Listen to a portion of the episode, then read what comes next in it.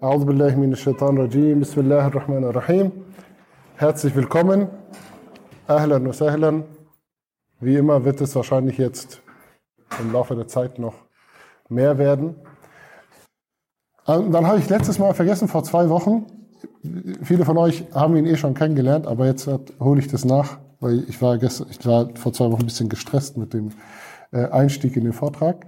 Wir haben ja einen neuen Imam jetzt hier, Sheikh Mohammed Salama Ibrahim, ist da, ist jetzt seit Anfang September da.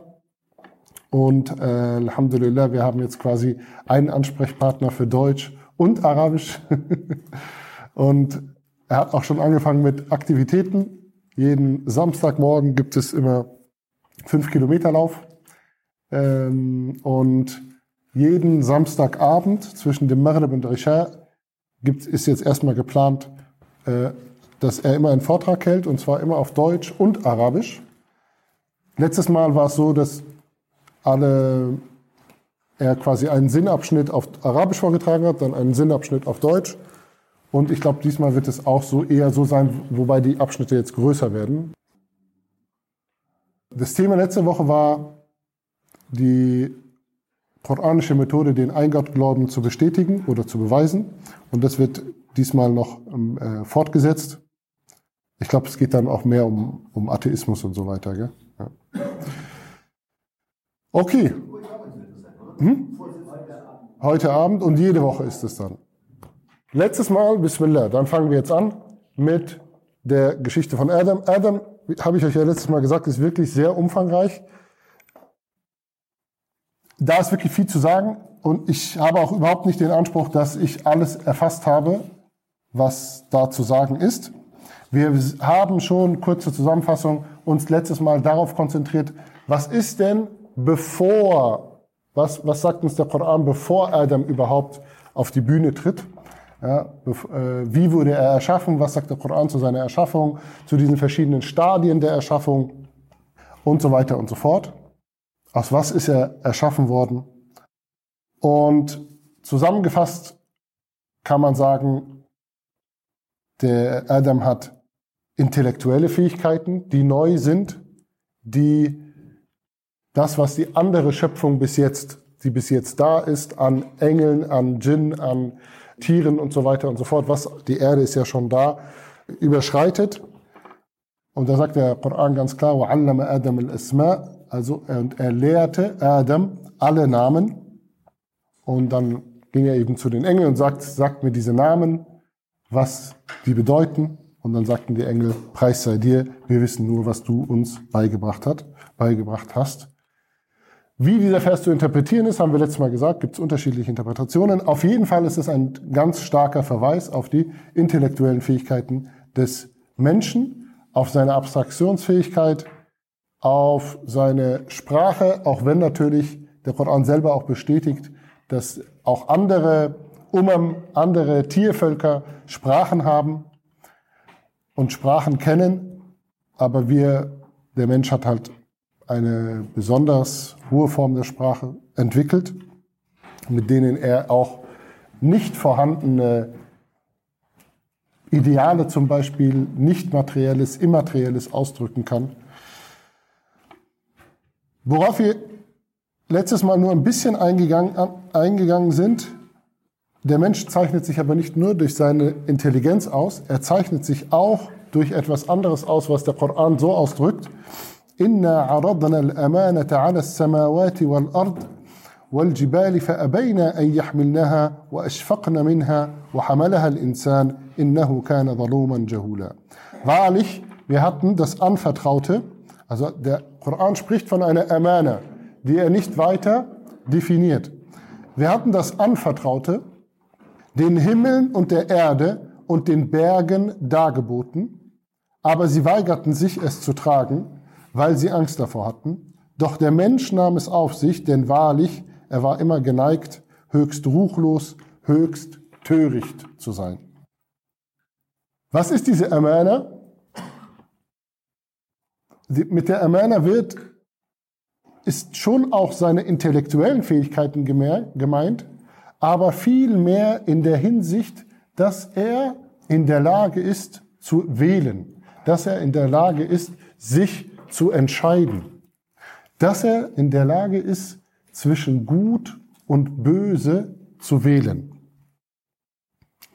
Und das ist tatsächlich für den Menschen einzigartig. Also wenn wir in die Schöpfung Gottes schauen, dann sehen wir, dass viele Tiere uns als Menschen in, in, in einigen Fähigkeiten nicht nur ebenbürtig sind, sogar übertreffen. Also Adler zum Beispiel sehen sehr viel besser als wir. Äh, Hunde riechen sehr viel besser als wir. Der Geschmackssinn ist auch bei vielen Tieren noch viel, viel besser ausgerüstet als bei uns, als bei uns.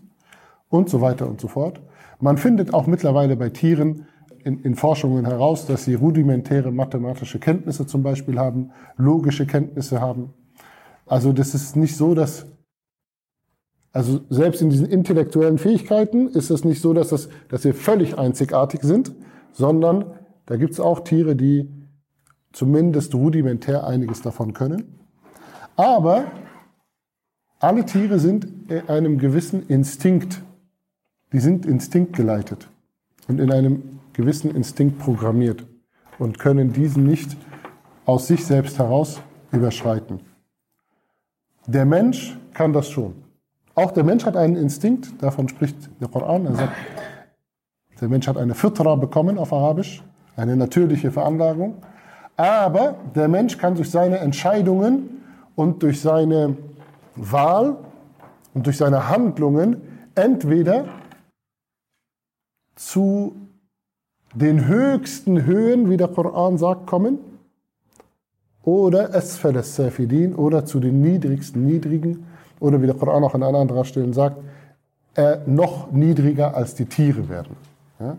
Er kann, er ist sozusagen ein Wesen, was aufsteigen kann aus eigener Kraft, aus eigener Entscheidung zu den Engeln, oder er kann zu den Shayatin, zu den bösen Kräften, zu den satanischen Kräften mit einer von diesen werden. Und natürlich kann er sich auch irgendwo dazwischen.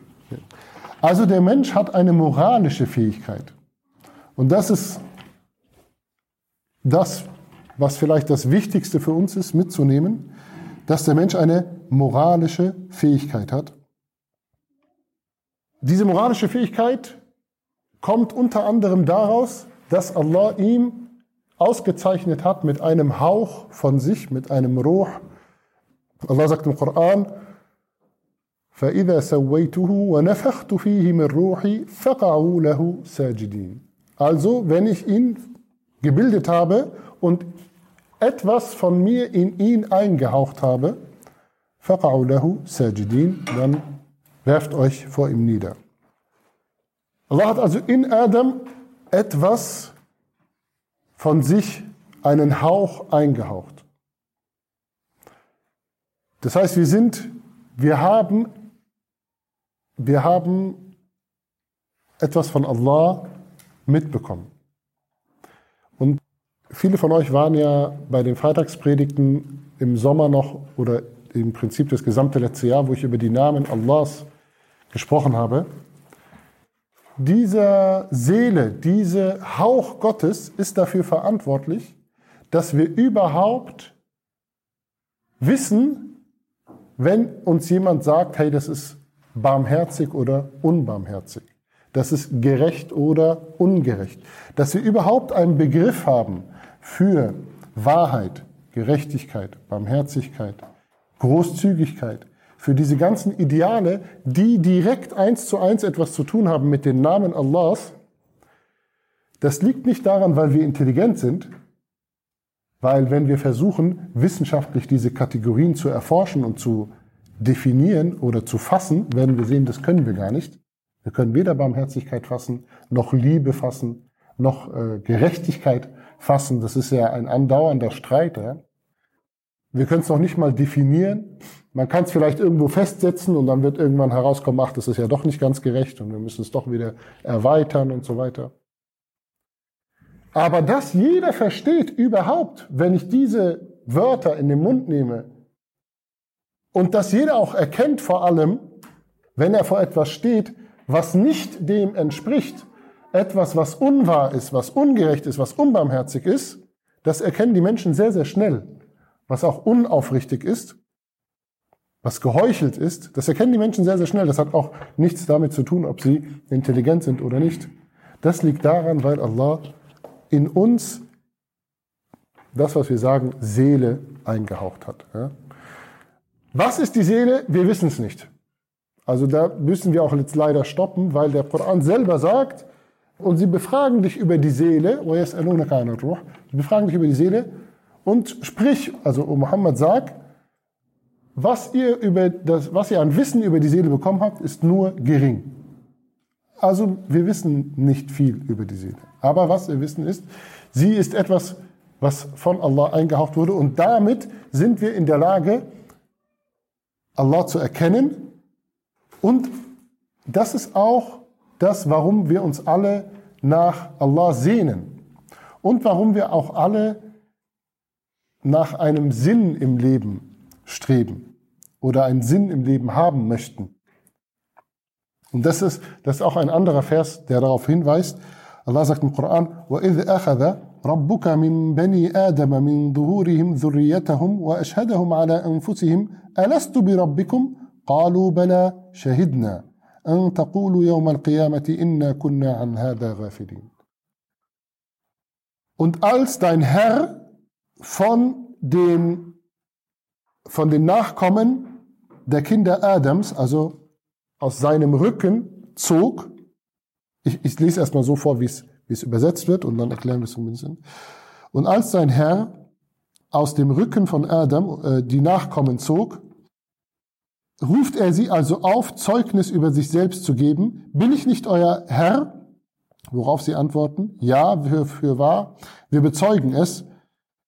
Daran erinnern wir euch, damit ihr nicht am Tag der Auferstehung sagt, wahrlich, wir waren uns dessen ungewahr. Also, da gibt es natürlich jetzt verschiedene Interpretationen zu dem Vers, aber die sind eigentlich, die spielen eigentlich fast überhaupt gar keine Rolle, weil ob Allah das gemacht hat, bevor er Adam erschaffen hat oder während er ihn erschaffen hat oder nachdem er ihn erschaffen hat.